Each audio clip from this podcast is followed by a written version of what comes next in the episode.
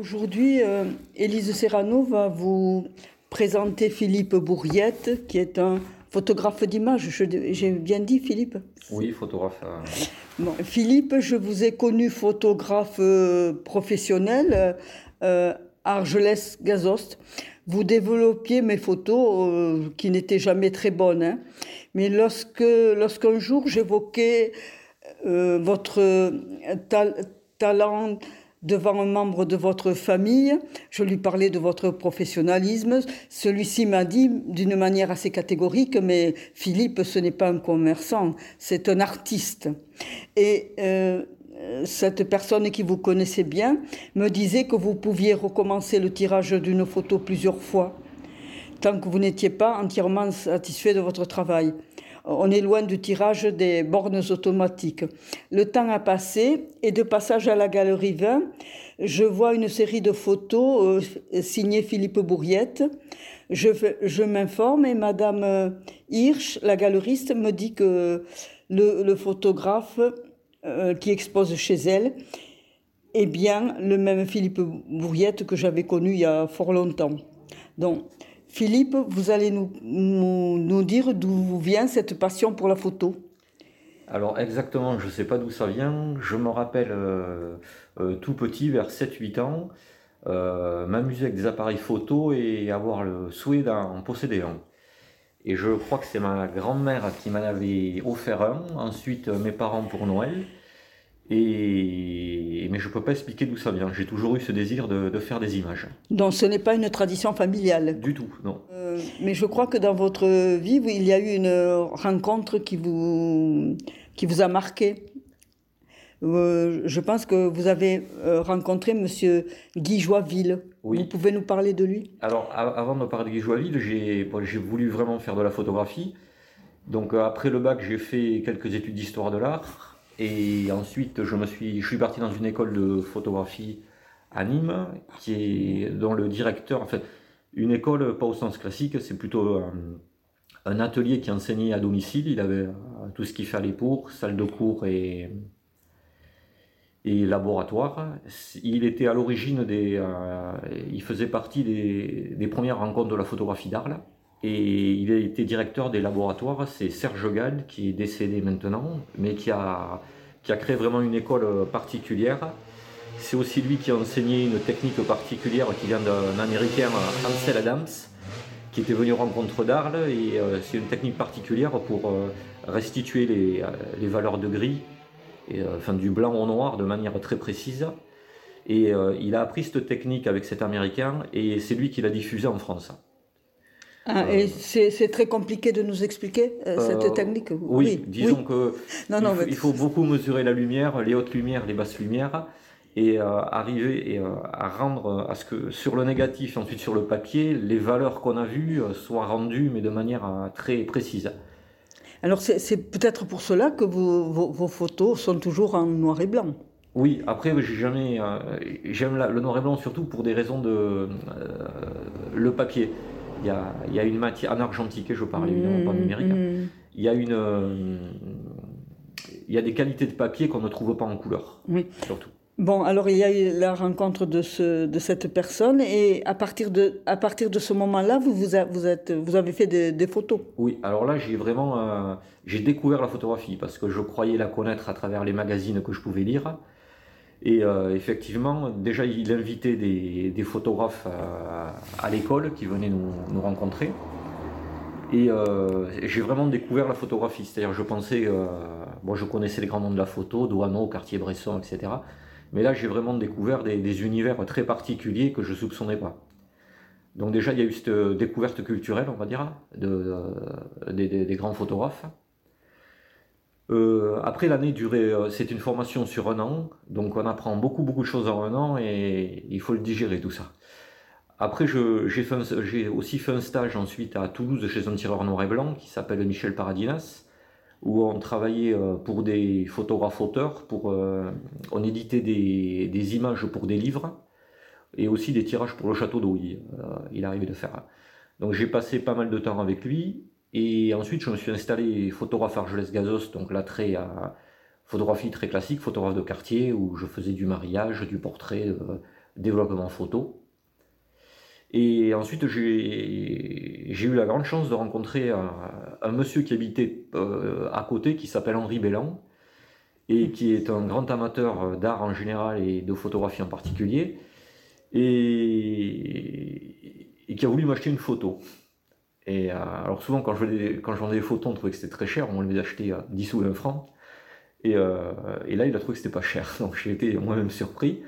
Et c'est un monsieur qui est euh, assez réservé, moi aussi, donc on, on s'est vu très régulièrement et on s'est découvert vraiment sur le, sur, sur, du long terme. Ça me touche beaucoup ce que vous dites parce que non, mon fils euh, mm. voit Monsieur Bellan au moins une fois par semaine et il s'entend aussi très bien avec lui pour discuter d'art. Apparemment, c'est un connaisseur. Ah euh, plus qu'éclairé, quoi. Ah d'après, euh, euh, d'après, d'après Franck, Monsieur Bellan est un véritable connaisseur. Ah oui, Et collectionneur aussi. Et, ah ben je, je, ne savais pas que vous le, que vous le connaissiez et qu'il avait.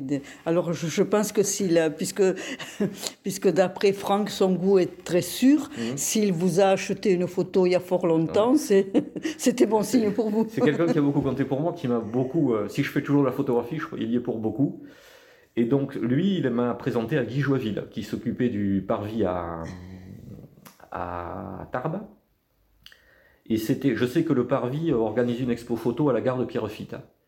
Et, euh, et je lui avais dit que je n'étais pas sûr si je pouvais m'y rendre ou pas. Et il a insisté vraiment pour que je vienne présenter mon travail. Et donc, euh, en fermant mon magasin, je suis parti à Pierrefitte. J'ai rencontré Guy Joaville, il m'a rien dit, il a regardé les photos. Cinq minutes après, euh, à tous ces vernissages, il y avait du Madiran. Il m'a demandé si j'aimais le Madiran, on a commencé à discuter de tout et de rien, et le lendemain il m'a appelé, il m'a dit je t'expose au mois de mai au Parvis. Voilà. Et donc j'ai deux. Euh, aujourd'hui, les deux sont devenus des amis, on se voit, et, ils m'ont toujours soutenu et, conforté dans ce que je faisais. Vous, vous, avez, vous avez euh, démarré avec des, des parrains sûrs. oui, mais c'est important, ça vous, ça vous met en confiance. Et euh, autant l'un que l'autre, ils m'ont ouvert beaucoup de portes, ils m'ont présenté à, à, des photographes que je ne pensais pas pouvoir rencontrer, à, à, des galeries ou des choses comme ça. Et alors, je crois, vous avez, euh, vous avez donné des cours à, à l'ancienne université du temps libre. J'ai pas donné des cours. C'est Guy Joaville qui donnait des cours sur l'histoire de la photographie. Et il m'avait demandé de faire une intervention. Donc j'étais venu tout un après-midi, j'avais amené des photos et euh, j'avais présenté mon travail à, aux gens qui étaient là. Maintenant que nous avons vu la, la genèse de, euh, de cette passion. Euh, quelle est votre inspiration? Alors mon inspiration, au, départ, j'étais très attiré par la photographie d'architecture. Et, euh, et puis suite à... Je, suis parti, j'ai fait mes études à Toulouse, puis à Nîmes. Et en revenant dans les Pyrénées, j'ai en, fait j'ai redécouvert les Pyrénées. Je ne les voyais pas. Et peut-être du fait d'être revenu, j'ai commencé à faire beaucoup de paysages en montagne. Avec de la neige, hein, Avec de la neige, beaucoup, oui. Et, et puis mes inspirations, c'est tous les photographes que j'ai pu découvrir, et notamment Bernard Plossu, que j'ai découvert euh, à l'école de photo, euh, parce qu'il était venu faire un stage avec nous pendant une semaine. Et donc j'ai découvert son travail, et notamment un livre en particulier qui s'appelle euh, Le Jardin de poussière, ce qu'il a vécu très longtemps dans l'Ouest américain, quand il était jeune. Et euh, alors à l'époque, dans les années 80, c'était la, la, mode des paysages très grand format, pris avec une chambre photographique et tirés de, manière immense. Et lui, il a photographié euh, l'Ouest américain, euh, qui sont des paysages immenses, et il a, il a fait des images de tout petit format. Et il expliquait ça parce qu'il trouvait beaucoup plus intimiste, que c'était beaucoup, le rapport était beaucoup plus fort, hein. qu'il fallait s'approcher de l'image et que c'est pas l'image qui vous faisait reculer pour voir la, la photo. Et euh, ça, ça a été un déclic pour moi. C'est là que j'ai commencé à faire des petits. Euh, j'ai tellement été touché par ces images que c'est à partir de là que j'ai commencé à faire des petits tirages. Et je me suis rendu compte même que j'avais des images que j'avais tirées en grand et je les trouvais plus fortes en petit qu'en grand. Enfin, moi qui ai vu euh, votre travail, c'est il faut vraiment euh, regarder pour, euh, pour voir les détails. Enfin, il faut vraiment. presque, presque il faudrait une. zoomer, quoi. presque il faudrait avoir une loupe mmh. pour les. Pour les... C'est-à-dire il faut s'approcher pour voir l'image. C'est pas l'image qui s'impose à vous, il faut que vous ayez la démarche de vous approcher. Et en plus, l'avantage que ça a, surtout en argentique, plus on agrandit euh, l'image, plus on perd un peu en définition. Euh, tandis que quand vous gardez un tirage de petit format, il y a une certaine finesse et euh, je trouve qu'on perd à l'agrandissement. Oui, alors ça m'intéresse de garder cette finesse. C'est pour cela que, le, que quand vous vous photographiez un, paysage euh, euh, avec du brouillard, j'ai une idée précise en tête, on dirait qu'on voit même les gouttelettes, vous savez, de brouillard qui, se, qui se posent sur les, mm. sur, les branches. Quoi. Ah. Oui, euh, si je faisais des très grands formats, en utilisant, parce que j'utilise un, un, appareil photo classique, un mètre 36, je, je perdrais beaucoup en qualité. Je, je perdrais cette finesse du, euh, des nuances de gris qu'on peut trouver dans la brume ou dans un nuage ou des choses comme ça. Hmm. Mais maintenant, euh, j'ai vu que vous, il y a aussi des portraits. Oui, alors ça, j'en ai toujours fait et, et curieusement, je les montrais pas. Enfin, je tirais les photos, je les montrais pas et, et là, je ne sais pas pourquoi, je me mets à les montrer. oui, parce que moi, j'étais beaucoup euh, beaucoup intéressé par une petite fille avec les cheveux, mais on avait l'impression que les cheveux, on pouvait les compter un à un dans, cette photo. En fait, j'ai eu, euh, j'étais parti un dimanche au promener avec mes enfants et j'ai eu 5-6 euh, photos, euh, un petit miracle, vraiment qui étaient les unes à la suite des autres, qui étaient très bien. J'avais fait 5-6 photos à la suite que je voulais tirer et je cherchais à les mettre dans un ensemble.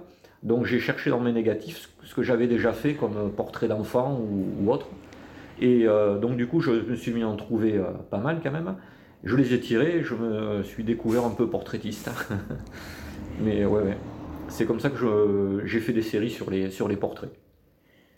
Ah c'est parti de ces quatre photos en fait. Mais, mais c'est souvent comme ça. Souvent c'est une photo qui, vous voulez la montrer, alors on essaie de trouver des photos qui vont aller avec ou des images qui vont correspondre.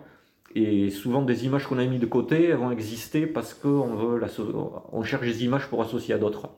Oui, dans le fond, vos, photos, elles ne sont pas faites pour être regardées euh, une à une. Quoi. Euh, elles, sont, euh, elles sont mieux dans un ensemble, voilà, c'est ce que je comprends. C'est-à-dire, en fait, c'est la photo, elle peut être faite pour regarder toute seule, elle peut exister toute seule. Après, il y a la manière dont on montre le, travail, c'est par série ou quand on doit le présenter à quelqu'un ou dans une exposition, c'est un ensemble qu'il faut montrer. Euh, donc souvent, on peut avoir deux photos qui vous plaisent, mais côte à côte, elles vont pas aller. Donc euh, après, je, je travaille non plus jamais. Euh, je dis pas, je vais faire une série sur telle chose ou telle chose. Je fais des photos, je dirais presque au feeling tout le temps.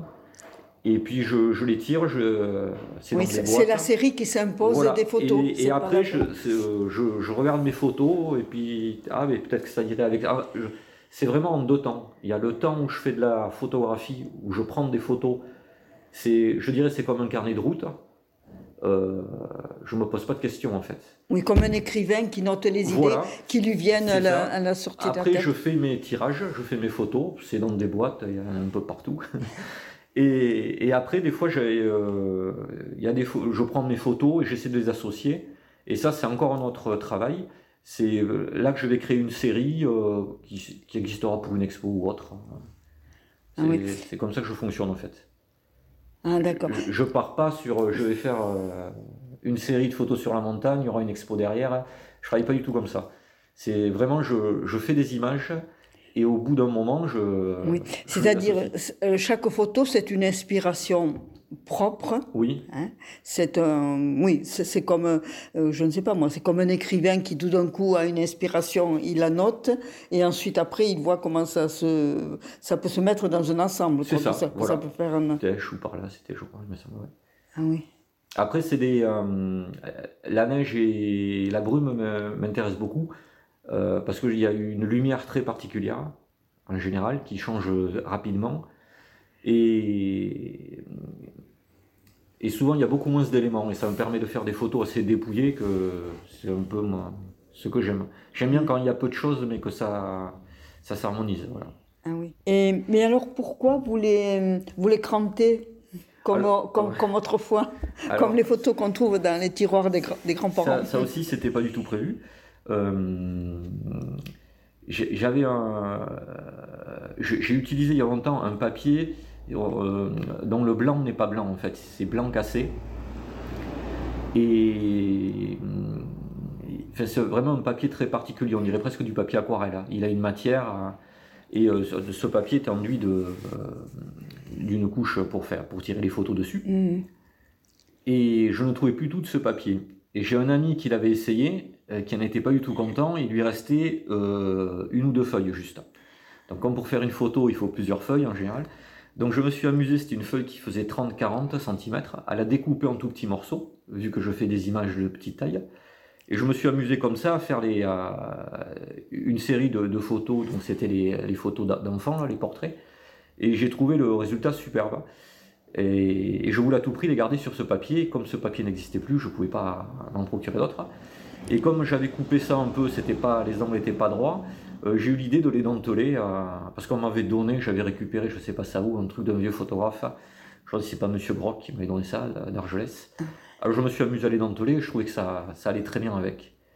Donc du coup après je me suis procuré pas exactement le même papier mais un qui lui ressemblait, son frère on va dire. Euh, et, j'ai continué à denteler les, images comme ça. Oui, parce que euh, j'ai lu quelque part que vous employez des papiers très différents. Alors, du coton, barité et d'autres. Oui, c'est. Euh, Alors, vous pouvez pour. Est-ce que c'est possible que vous expliquiez pour des profanes comme, comme moi, par exemple, ce que c'est? Alors, c'est très simple. Autrefois, le papier, c'est du vrai papier à base de fibres. et on appelle ça les papiers barités. Euh, toute l'épaisseur du papier, c'est quand même des papiers qui font entre 220 ou 250 grammes. Donc c'est des papiers très, euh, très épais.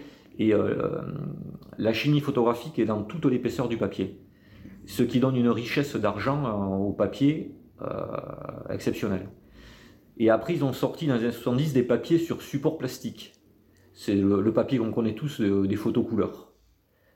Donc là, il y a juste de, euh, la couche sur laquelle euh, est l'émulsion est très fine en fait. Donc c'est sur les papiers noirs et blancs, c'est beaucoup moins riche en argent. Donc ça fait des images euh, beaucoup moins nuancées. On va avoir des noirs moins, moins profonds, des, des, nuances de blanc moins importantes. Mm. Et ils ont un aspect très brillant aussi. Et après, pour des termes en conservation, ça se conserve mieux bien dans le temps, mais bon, ça, c'est pas très important. Donc, j'utilise ces papiers barités, euh, toujours, qui, existent toujours. Euh, d'ailleurs, euh, malgré le numérique, on trouve encore beaucoup de, différentes sortes de papiers. Et ensuite, le papier sur coton, là, ça, c'est vraiment très spécial. Et, alors toutes les images ne s'y prêtent pas. C'est ce papier dont je vous parlais qui, euh, les blancs ne sont pas blancs, ils sont ivoires. C'est comme un papier un peu aquarelle sur lequel on aurait couché une émulsion euh, photosensible. Ah voilà. Donc je j'essaie des papiers et quand je trouve que ça correspond à certaines choses, par exemple pour la série qui était à, l'atelier 20 sur les, euh, les portraits d'enfants, je trouve que c'était c'était parfait, mhm. ça correspondait très bien. Et, pourquoi vous ne faites jamais de photos en couleur? Euh, J'en ai eu fait. J'en ai eu fait. D'abord, je pense que j'ai pas un œil euh, couleur. Je pense que c'est euh, important. Je pense que je suis pas un bon photographe couleur. et ensuite, c'est au niveau du, laboratoire, on a beaucoup moins de, de liberté quand même. On ne peut pas faire tout ce qu'on veut comme on peut faire en noir et blanc. En noir et blanc, on peut jouer sur les contrastes. Euh, sur la densité. Euh, en couleur, dès qu'on modifie les choses, les couleurs changent. Donc c'est c'est difficile de... D'après vous, c'est un, un, travail euh, d'artiste moins élaboré, la couleur que le noir et blanc. Quoi, oui, parce que j'ai pas un œil de coloriste, surtout, je crois. c'est parce qu'après, il y a des gens qui font des choses formidables en couleur. Il y a un photographe qui s'appelle Luigi Ghiri, par exemple, un photographe italien, qui a fait des, dans les années 70-80 des, des choses superbes en couleur. Et alors, puisque vous, vous parlez de photographes euh, que vous trouvez bons, euh, en noir et blanc, euh, quelles sont vos inspirations comme photographe? Alors moi, il y a évidemment il y a Bernard Plossu que j'ai rencontré quand j'ai fait mon école. Aujourd'hui c'est une star. Hein, Plossu à l'époque, il était quand même moins connu. Et c'est là, je vous l'ai dit tout à l'heure, j'avais découvert son livre Le Jardin de poussière où il faisait des petits formats de paysages. Ça m'a beaucoup inspiré. Et euh, c'est pour ça d'ailleurs que j'avais appelé mon magasin le jardin d'images, à cause du jardin de Ah, poussière du livre de Bernard Clossu. Et bon, euh, tout le travail qu'il a fait par la suite, j'ai toujours aimé. C'est un photographe très. C'est très poétique ce qu'il fait. Que ce soit les paysages ou, ou le reste, il fait beaucoup de photographie d'architecture. de- Il, il photographie sa vie en fait, Bernard Mhm. Clossu. C'est vraiment très bien. Ça, on trouve très facilement des livres de, de lui. à- Ah même bon. sur internet, on tape son nom, il y a énormément de, de, de documents sur lui.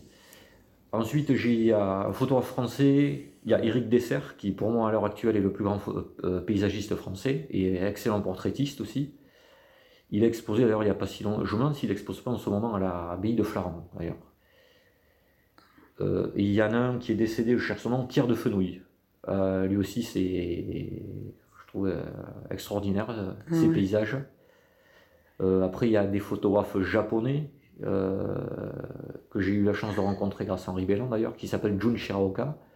Lui qui a un travail, pour moi c'est le plus grand photographe parce qu'il a un travail unique. Il n'y a personne qui... Ce qu'il fait, personne ne l'a fait avant lui et, personne ne le fera après, je pense. Il a une manière de, tirer ses images. euh, Il photographie des choses extrêmement simples. Par contre, il les tire de manière extrêmement sombre ou extrêmement claire. Et euh, c'est assez surprenant comme, comme travail. C'est euh, c'est vrai- c'est le travail le plus singulier que j'ai vu en, en photographie contemporaine. Jun Shiroka, il s'appelle. Ouais. Et, et qui était un ami d'Henri euh, Vélan, euh, donc qui venait à Argelès, que j'ai eu la chance de rencontrer euh, plusieurs fois. et il est malheureusement décédé maintenant. Il y a, il est- Et, il y a et- lui aussi vous a encouragé à Oui, bien sûr, continuer. oui. Il ne vous a pas ouais. dit c'est nul ce que tu fais. Non, non, il va.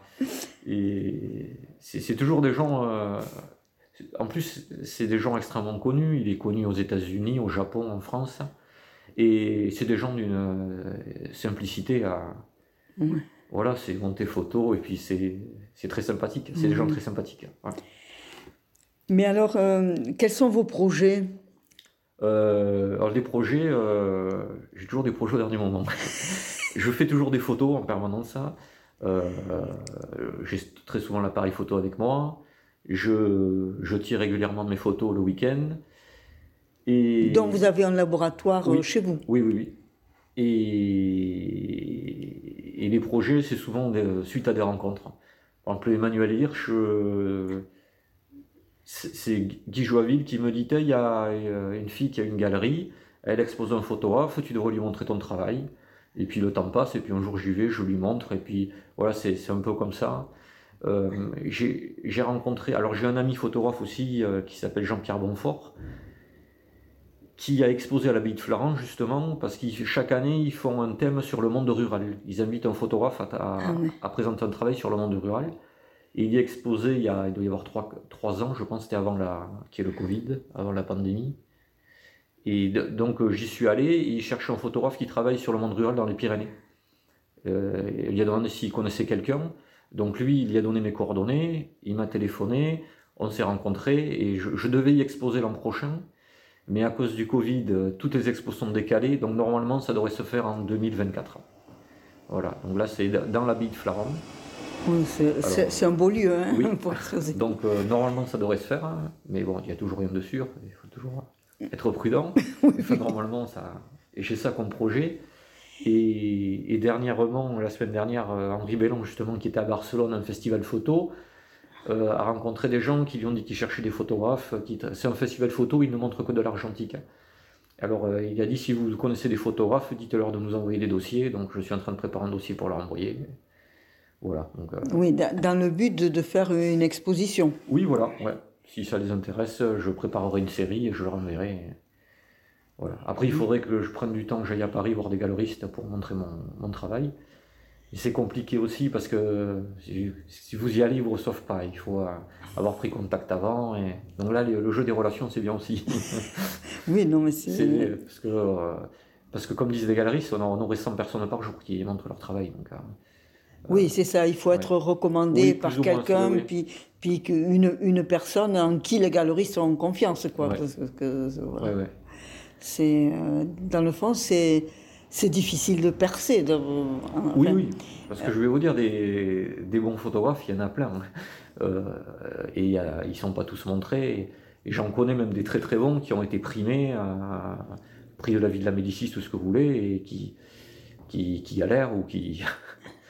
Qui, qui il n'y a pas forcément une suite derrière aussi. Hein. C'est très compliqué. Oui, mais enfin, c'est, je crois, le problème de, de l'art contemporain. Quand je suis en train de lire, de lire un, un, livre où l'auteur du livre dit que les, il y a des, des chefs-d'œuvre qui sont euh, enterrés, quoi, puisque. En plus, si on n'a pas une commande publique, on ne peut pas vivre. non, c'est compliqué, oui. Et c'est compliqué. Mais il ne faut pas désespérer. Enfin, vous êtes déjà connu. Oui, euh, un petit peu. D'accord. Non, mais je, c'est pour ça que j'ai aussi choisi, euh, parce que j'ai une famille aussi, j'ai choisi d'avoir un métier à part euh, pour, pour vivre et je fais ça à côté. Et, c'est un métier qui a un rapport avec la photo? Du tout, je suis chauffeur routier hein, en ce moment, mais j'ai fait, des, fait des tas de métiers.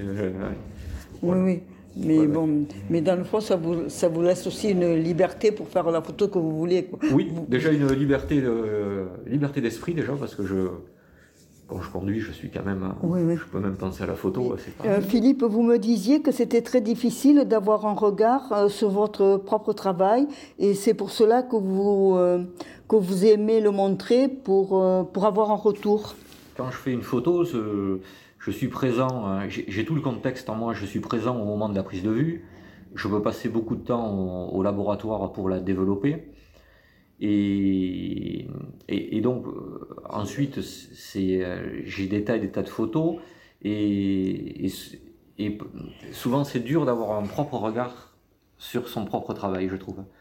Euh, je, trouve qu'on doute, enfin du moins je doute beaucoup sur, les, sur le, résultat de, de, mes images. Donc je fais toujours un tri assez sélectif et sur ceux qui restent, euh, j'aime beaucoup le montrer à certaines personnes euh, qui connaissent déjà mon travail et qui connaissent la photographie. Je trouve qu'il y a un côté très rassurant à ça. C'est très rassurant quand on nous dit que c'est bon. Quoi. Oui, voilà, ça vous conforte. voilà, ça, ça conforte. voilà. Parce que c'est vrai que souvent, mais ça depuis que je fais de la photographie, il y a toujours des grandes périodes de doute. des fois, on est sur un nuage, on trouve que c'est, on est très fier de soi, et puis il y a toujours euh, euh, la fois d'après, ça va pas. on trouve qu'on a mal fait, qu'on aurait dû faire plus comme ci ou plus comme ça, et voilà. Mais c'est comme ça que le travail évolue aussi.